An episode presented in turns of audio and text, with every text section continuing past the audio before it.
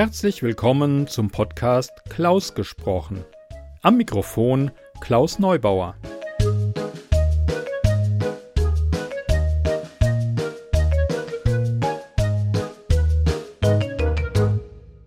Hallo, ich freue mich, dass ihr meinem Podcast zuhört. Für diese Folge habe ich einfach auf Twitter einen Aufruf veröffentlicht, dass ich nach Kurzgeschichten zum Lesen suche für meinen Podcast. Ähm, ich lese die Geschichte umsonst, ähm, gebe sie dem Autor umsonst und wir erringen gemeinsam die Weltherrschaft und werden reich. Ähm, es gab zwei Geschichten, die zurückgekommen sind. Eine sehr gruselige Geschichte, die ich trotzdem in den Podcast aufnehmen möchte. Ähm, ich hatte noch überlegt, wie wir das machen. Dann kam von der Autorin der Vorschlag, machen wir doch so eine Art Themenabend. Und ähm, ja, dementsprechend müsst ihr euch bis Halloween gedulden, um die Geschichte zu hören. Die andere Geschichte kam von Sarah von cluewriting.de und ich fand die anfangs gar nicht so toll, aber anscheinend war ich da nicht richtig wach, als ich die durchgelesen habe. Als ich sie jetzt nochmal gelesen habe, dachte ich, Mensch, das ist eigentlich wunderbar, das passt perfekt. Und deshalb kommt jetzt die Geschichte. Mit herzlichem Dank an Sarah, wie gesagt von www.cluewriting.de. Packe ich selbstverständlich als Link in die Show Notes. Und jetzt zur Kurzgeschichte.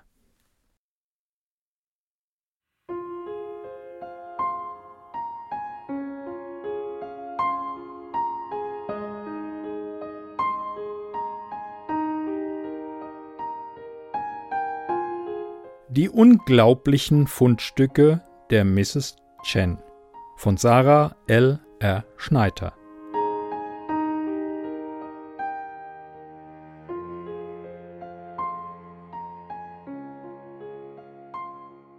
Ich hätte kaum mehr sagen können, wie lange ich schon hier gesessen und gewartet hatte.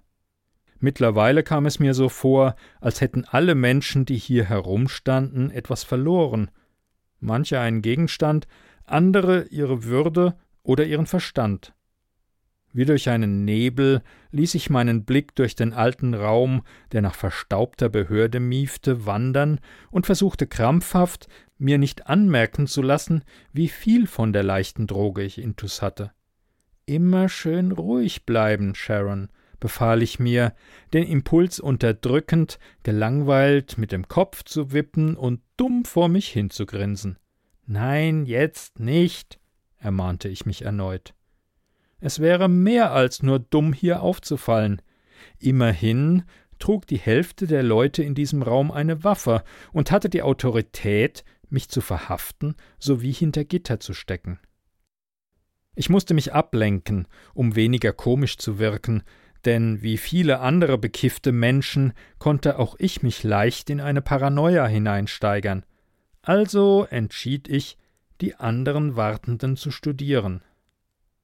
Der ältere Herr mit dem viel zu weiten T-Shirt, das sogar im Sitzen wie ein Zelt über seine hagere Gestalt baumelte, wirkte sehr nervös, und er trommelte eine arrhythmische Kakophonie mit den Fingern auf seine Oberschenkel. Dies musste sein erstes Mal sein, und so wie er wirkte, war ihm etwas passiert. Oder hatte er etwas angestellt? Egal, die junge Frau, die es sich einige Sitze neben mir bequem gemacht und eine gelangweilte Schmollmiene aufgesetzt hatte, die einem stereotypen amerikanischen Teenager würdig wäre, konnte ich bedeutend einfacher lesen. Ihre hochhackigen Lackstiefel und der viel zu enge Minirock verrieten ihren Beruf zweifellos. Sie musste sich hier schon bestens auskennen. Dann war da noch der unscheinbare Mitvierziger im glänzenden Polyesteranzug, dem einige Schweißtropfen auf der Stirn standen. Da er reglos wie eine Salzsäule dasaß, hätte ich beim besten Willen nicht herausfinden können, ob er nervös war oder einfach nur schwitzte wie verrückt. Etwas, das man ihm bei der aktuellen Hitzewelle keineswegs verübeln konnte.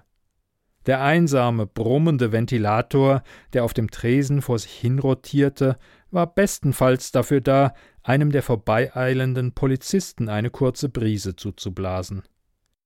In diesem Moment war ich wirklich dankbar, eine Frau zu sein, weil ein Trägertop bei dieser nächtlichen Affenhitze echt das Praktischste war, was die Modeindustrie zu bieten hatte.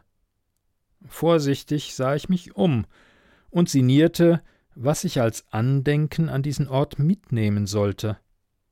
Mir war selber unklar wieso, doch immer wenn ich irgendwo war, hatte ich den Impuls, mir etwas Kleines und völlig Unbedeutendes einzustecken, ein Andenken an den Ort, das er lebte. Nein, Sharon, vergiss es. Man klaut niemals auf einer Polizeistation, rügte ich mich, meine absurde Sammelwut im Griff zu behalten. Ah, wie lange würde das noch dauern? Ich linste zur alten Uhr, die zu der schäbigen Polizeistation passte, in der das letzte Mal in den fünfziger Jahren des letzten Jahrhunderts etwas saniert worden sein musste. Zehn nach zwei Uhr nachts. Bitte komm schon, ich will hier weg. Mein Rücken schmerzte. Ich wusste, es würde nicht mehr besser werden, das war eine der weniger guten Nächte, und ich hätte sowieso keinen Schlaf gekriegt aber dieses unglaublich quälende Herumsitzen machte alles nur noch schlimmer. Miss Chen. Die gleichgültige Stimme des Beamten hinter der Theke riss mich aus der Monotonie meiner Gedankenwelt, und ich wäre beinahe vor Freude aufgesprungen, was ich für meinen Körper übel gerecht hätte.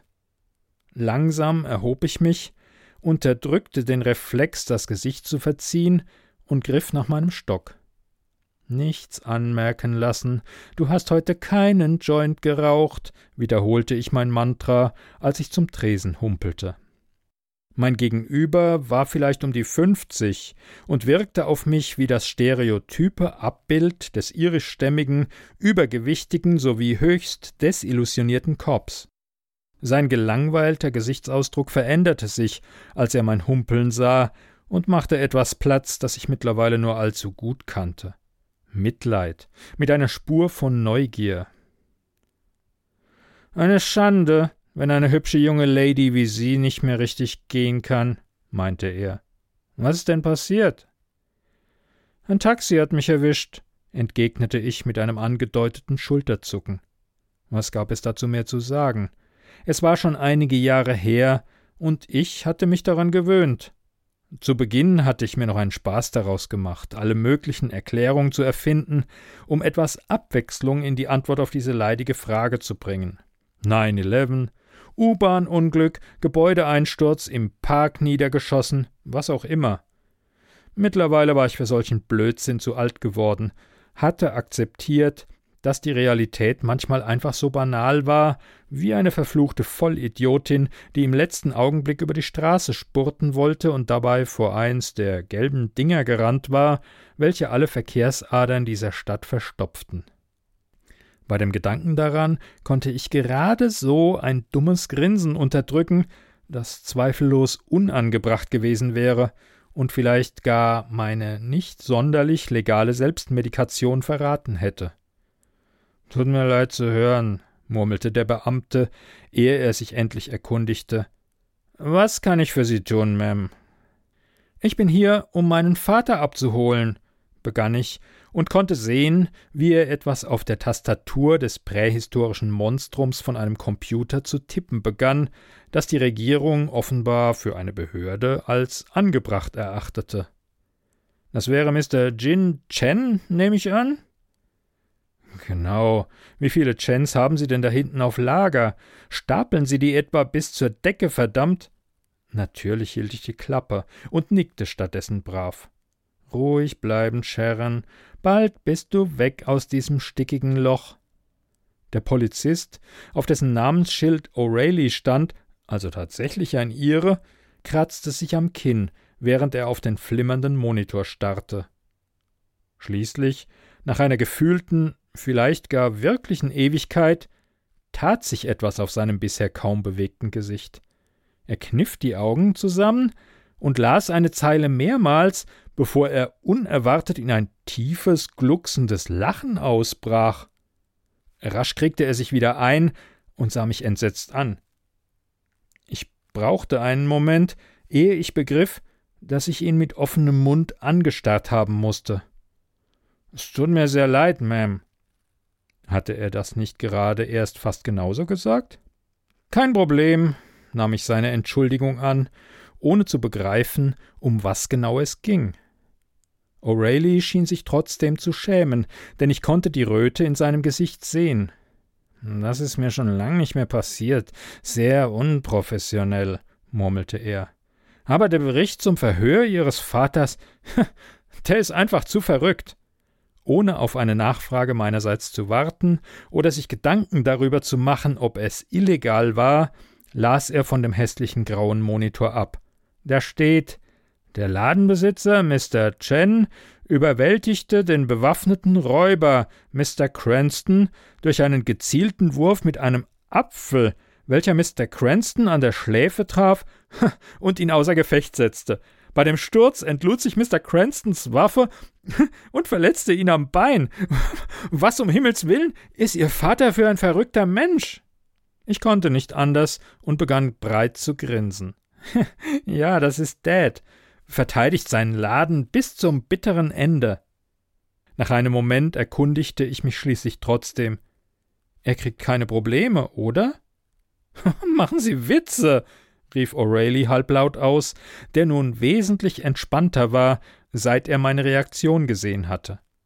Ha, das war eindeutig Notwehr. Nach einem Augenblick ergänzte er trocken, wohl weil er es sich nicht verkneifen konnte. Notwehr mit einem Granny Smith.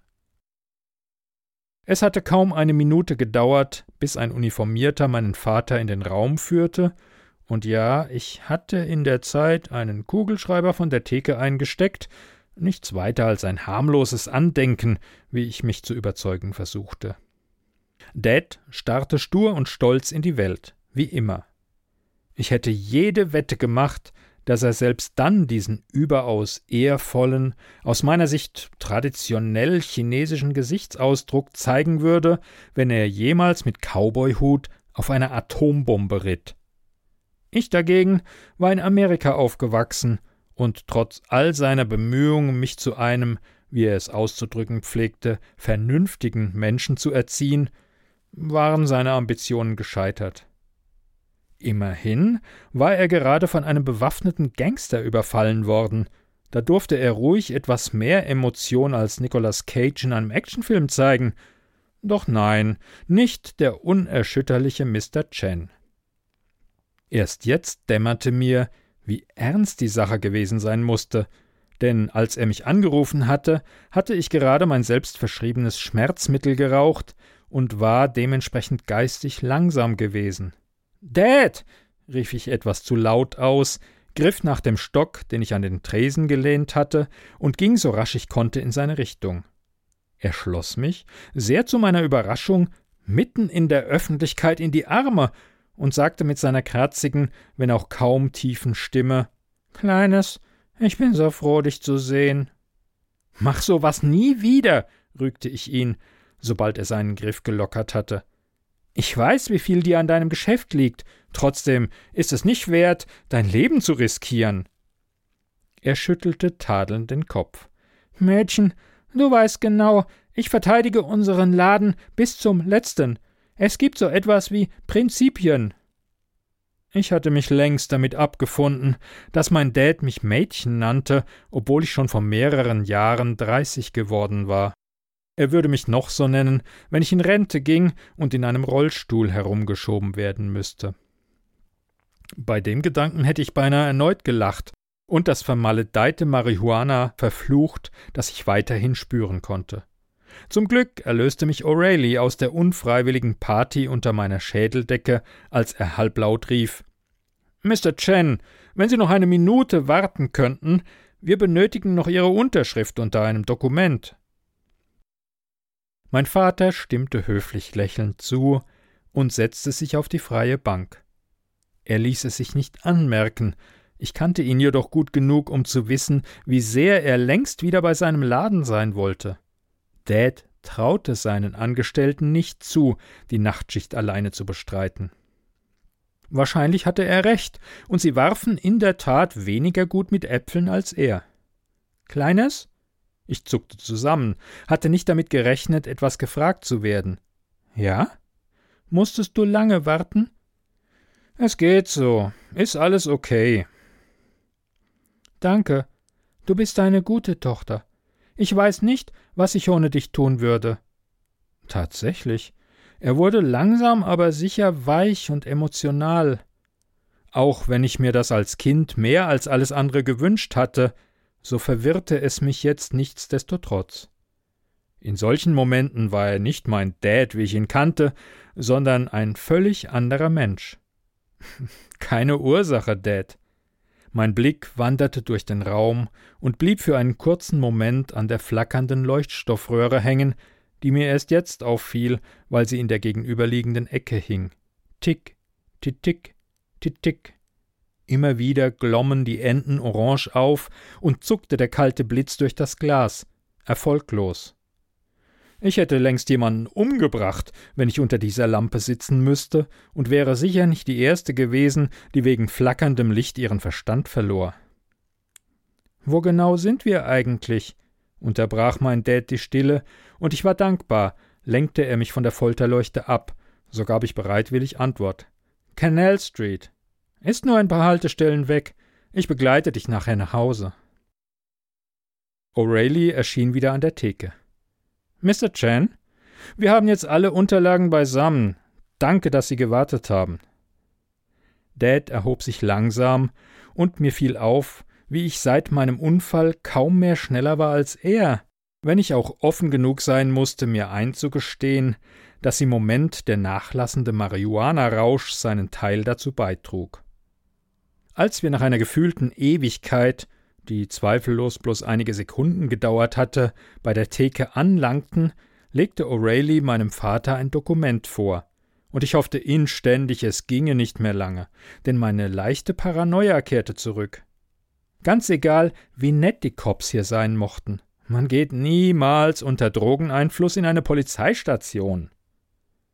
Dad las den Text flüsternd durch, und ich versuchte krampfhaft nonchalant zu sein, als ich darüber nachdachte, wie auffällig ich mich bei meinen Bemühungen, unauffällig zu sein, wohl verhielt. Mit genug Effort gelang es mir endlich, an etwas anderes zu denken. Mir fiel der Grüntee ein, den Dad immer im Hinterzimmer seines Geschäfts braute, wenn er seine fünf Minuten Pause genießen wollte. Ein Geruch, der mich an meine Kindheit erinnerte und während ich so vor mich hinträumte, geschah das Unfassbare. Ich bin mir im Nachhinein nicht sicher, ob sich alles auch wirklich so abgespielt hat. Ich war zu fest in Gedanken versunken und mein Verstand von den Nachwirkungen meines Joints vernebelt. Im Grunde spielt es keine Rolle, wie genau es abgelaufen ist, für mich gibt es nur diese eine Erinnerung, diese eine Realität. Die Stimme hinter mir schrie wütend etwas und riss mich aus meiner nächtlichen Tagträumerei, den Anfang des Satzes hatte ich nicht mitbekommen.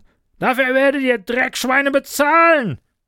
In der Annahme, irgendein Verhafteter machte Randale, wandte ich mich um, aber ich schaffte nur eine halbe Drehung, als O'Reilly laut Waffe! brüllte und zu seinem Halfter griff, doch er hatte keine Chance mehr.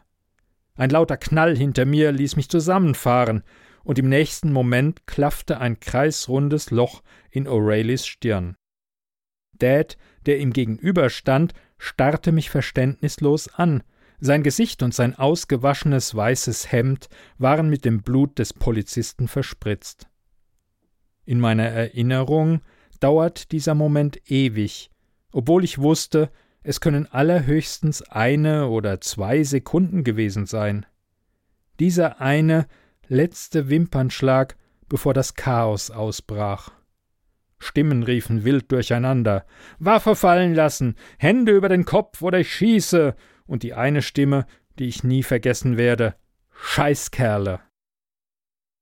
Die Schießerei ging so schnell los, dass ich keine Chance mehr gehabt hätte zu reagieren. Von überall her donnerten Schüsse, das helle, scharfe Knallen der Dienstwaffen und eine, die viel lauter, voller, tiefer klang, wie ich später erfuhr, die großkalibrige Pistole des Amokläufers. Dad packte mich am Arm, riss mich mit zu Boden und ich stürzte unsanft mit dem Gesicht voran auf die hässlichen, pissgelben Linoleumfliesen, stöhnte auf und fühlte, wie mein Vater sich beschützend auf mich legte.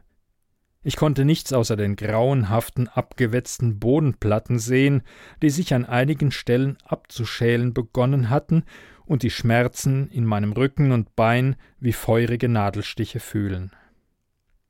Sorry, Alter! Du und deine Kleine sind zur falschen Zeit am falschen Ort. Diesmal war die tiefe Stimme von dem Mann mit der lauten Waffe direkt über uns, und ich gab ein flehendes, wimmerndes Geräusch von mir, für das ich mich im Nachhinein ewig schämen sollte. Dann vernahm ich einen einzigen hallenden Knall und kniff die Lider zu. Einen quälend langen Augenblick geschah nichts. Ich wartete auf die Kugel in meinem Hinterkopf, die der Sache ein Ende setzte. Stattdessen erklangen rasch mehrere hintereinander folgende Schüsse am anderen Ende des Raumes, und ich hörte, wie ein untersetzter Körper neben mir hinfiel. Ich hab ihn! Langsam schlug ich die Augen auf. Der Boden vor und unter mir war nicht mehr gelblich, sondern rot gefärbt, und ich konnte kleine, undefinierbare, weißliche Stückchen darin erkennen. Dad? fragte ich unsicher, doch er lag nur schwer auf mir und antwortete nicht mehr.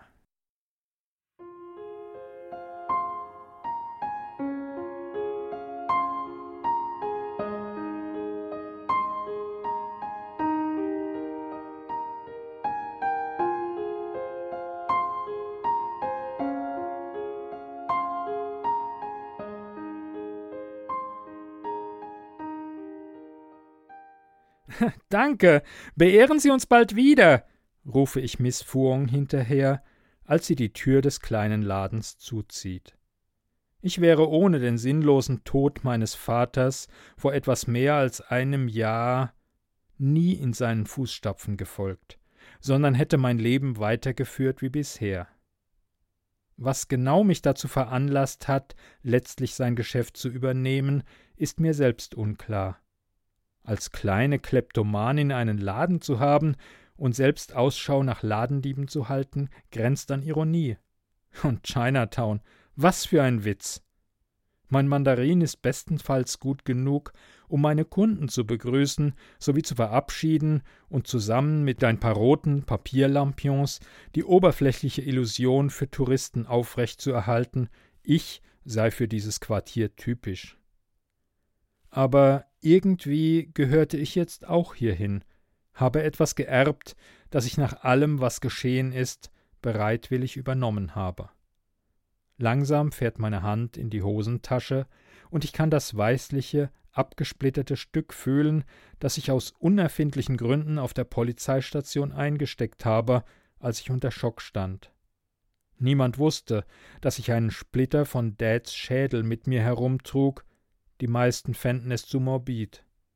Trotzdem durfte ich das Fundstück nicht hergeben, denn es erinnerte mich jeden Tag von neuem an zwei wichtige Lektionen des Lebens. Schlimme Dinge passieren kaum je aus einem bestimmten Grund. Sie geschehen einfach so, zufällig, unerwartet und ohne jeden Sinn. Aber man kann ihnen aufrecht, mit unbesiegbarer Sturheit und einem Apfel bewaffnet entgegentreten.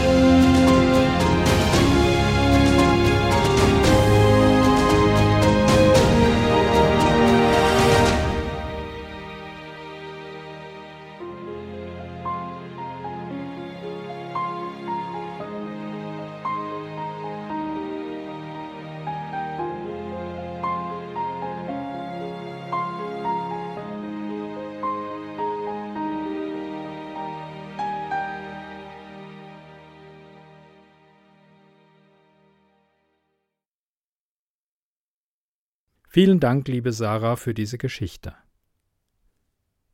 Aus Tradition muss es natürlich auch einen Hörspieltipp geben. Ähm, ich habe in meiner Kiste gekramt. Es gibt tatsächlich ein Hörspiel von hörspielprojekt.de, bei dem ich eine der Hauptrollen gesprochen habe. Mhm, kommt vor, aber sehr selten. Meistens habe ich irgendwelche Ärzte oder Juristen oder Pathologen zu sprechen, die irgendwie fünf Sätze haben oder gleich sterben. Ähm, das eine Mal gab es von Frank Hammerschmidt in einem Science-Fiction-Hörspiel äh, die Rolle, schon wieder ein Arzt, ja, aber mit mehr Text. Und ich habe hier versucht, einen kleinen Trailer daraus zusammenzuschneiden. Ähm, das ganze Stück kann man sich kostenlos bei www.hörspielprojekt mit Umlauten geschrieben, äh, nicht mit Umlauten, mit äh, OE und überhaupt äh, ich packe einen Link in die Show Notes, äh, kann man sich das kostenlos herunterladen. Und noch eine ganze Menge anderer wirklich wundervoller Hörspiele, die von teils Amateuren, teils Profis erarbeitet wurden. Macht wirklich Spaß, also geht da mal hin und hört euch das an. Jetzt aber zuerst der Trailer. Ups, ganz vergessen, das Hörspiel heißt Der Hippokratische Eid.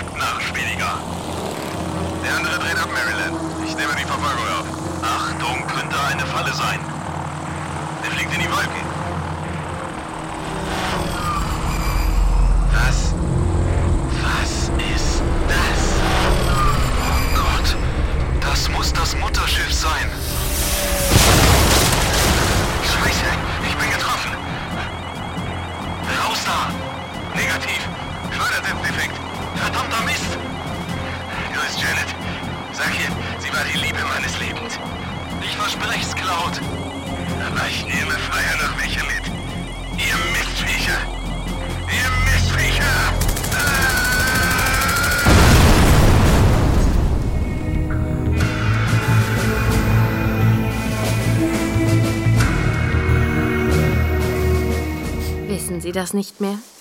Wir befinden uns im Krieg.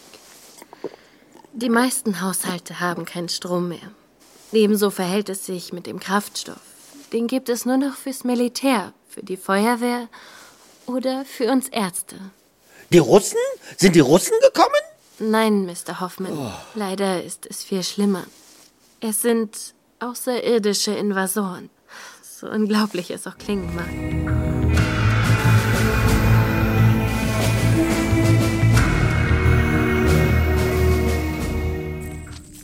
Da? Ach, Fabs, hast du mich erschreckt? Oh, Dito, was schleicht ihr hier hinten im Garten herum? Sind Sie nicht hier, Dr. Bennett?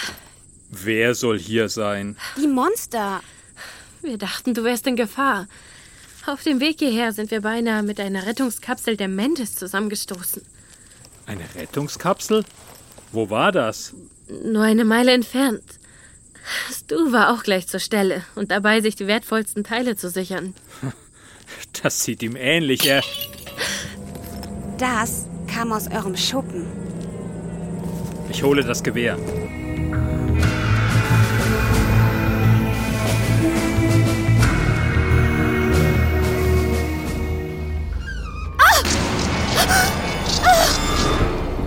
Im Schein der Laterne sahen wir drei Eindringlinge, am auffälligsten war das mannshohe außerirdische Wesen. Eines dieser Mentes mit einem bläulich-schwarz schimmernden Körper, der irgendwie aufgebläht schien. Dieses stützte sich auf einen Roboter, wie ich vermutete, der ähnlich aussah, aber mechanisch wirkte. Davor ein kleines humanoides Wesen, nur etwa 1,50 Meter groß, dessen rosafarbige Haut an die eines gerupften Hündchens erinnerte. Es öffnete seinen wulstigen Mund. Wir kommen in Frieden. Scheiße! Knall die Viecher ab, Alfred! Nein, wir brauchen Hilfe. Hilfe von euch. Das ist eine Mantis. Und. Und wer bist du?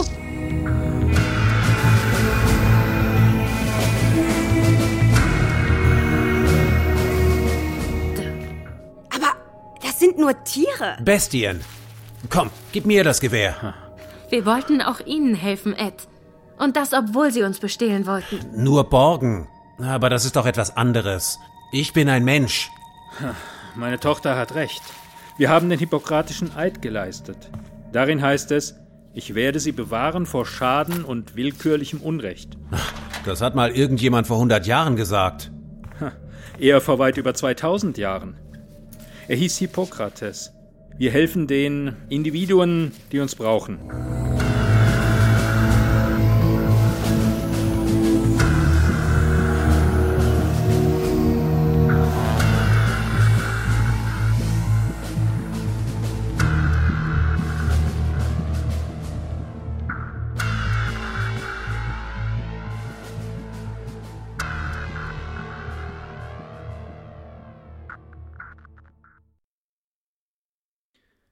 So, das war's dann auch schon wieder mit meinem Podcast klausgesprochen.de.